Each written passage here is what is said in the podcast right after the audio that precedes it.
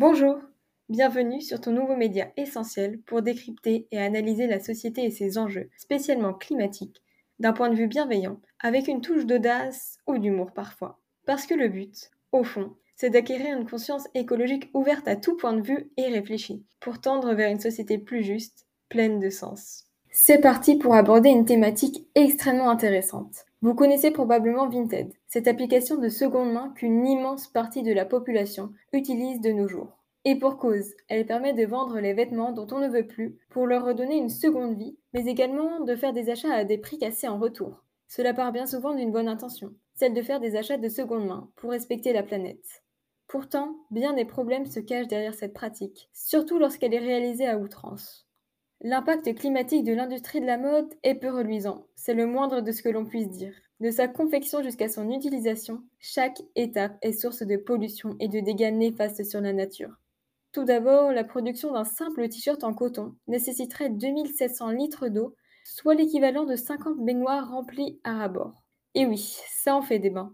De plus, l'utilisation de pesticides par les cultivateurs ainsi que le transport, souvent d'un bout à l'autre du globe, parfois jusqu'à 65 000 km avant d'arriver sur son lieu de vente, pollue massivement. Même le lavage de nos vêtements, selon Greenpeace, contribue à menacer l'environnement, puisque chaque machine à laver de 6 kg produit environ 700 000 microfibres qui se déversent dans la nature. Bref, le tableau que l'on peint de la mode est assez sombre. Bien sûr, se vêtir est indispensable, sans aucun doute. Mais pour autant, la tendance à la surconsommation croissante dans nos sociétés fait peser un grave danger à la planète, que l'on parle de seconde main ou non. On estime qu'entre 1996 et 2012, la quantité de vêtements achetés dans l'Union européenne a augmenté de 40%. Et il est peu probable que cette augmentation de la consommation soit liée à un besoin soudain et vital de posséder des vêtements en grande quantité. En effet, le problème reste la manière dont nous considérons l'habillement des biens de passage, qui s'achètent, se revendent ou même se jettent en un claquement de doigts. Vinted, c'est finalement le prolongement de la fast fashion, vendre pour consommer davantage, sous prétexte de participer au marché vertueux de la seconde main.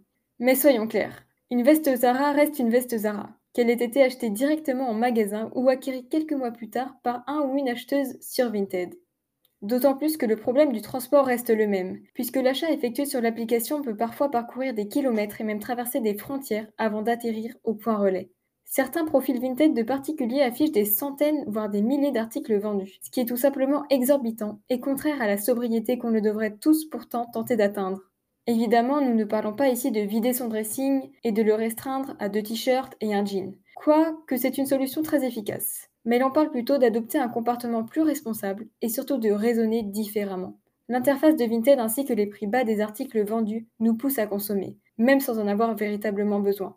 La clé, c'est donc de décider de faire des achats lorsque c'est réellement nécessaire, en listant par exemple vos besoins bien précis. Ces achats peuvent être faits sur Vinted, ainsi qu'à travers des marques de slow fashion, plus onéreuses il est vrai, mais qui rémunèrent tous les acteurs de la production justement, tout en réduisant leur impact écologique au maximum. De plus, éviter de consommer du neuf ou des marques de fast fashion revendues sur Vinted est une solution simple et très efficace. D'autant plus que cela permet bien souvent de tomber sur des pièces uniques et encore moins chères. Enfin, et c'est une pratique qui devrait être encouragée et apprise dès le plus jeune âge, voire à l'école, upcycler ses vêtements est une solution géniale. À la fois pour réparer, mais aussi pour customiser à sa guise ses habits. Alors à vos ciseaux, fils et aiguilles. Il est vrai que simplement acheter raisonnablement et avoir conscience de vos besoins, c'est déjà un très bon début. Bon, assez parlé. Maintenant, il est temps de passer à l'action. Alors à très bientôt sur l'écologique.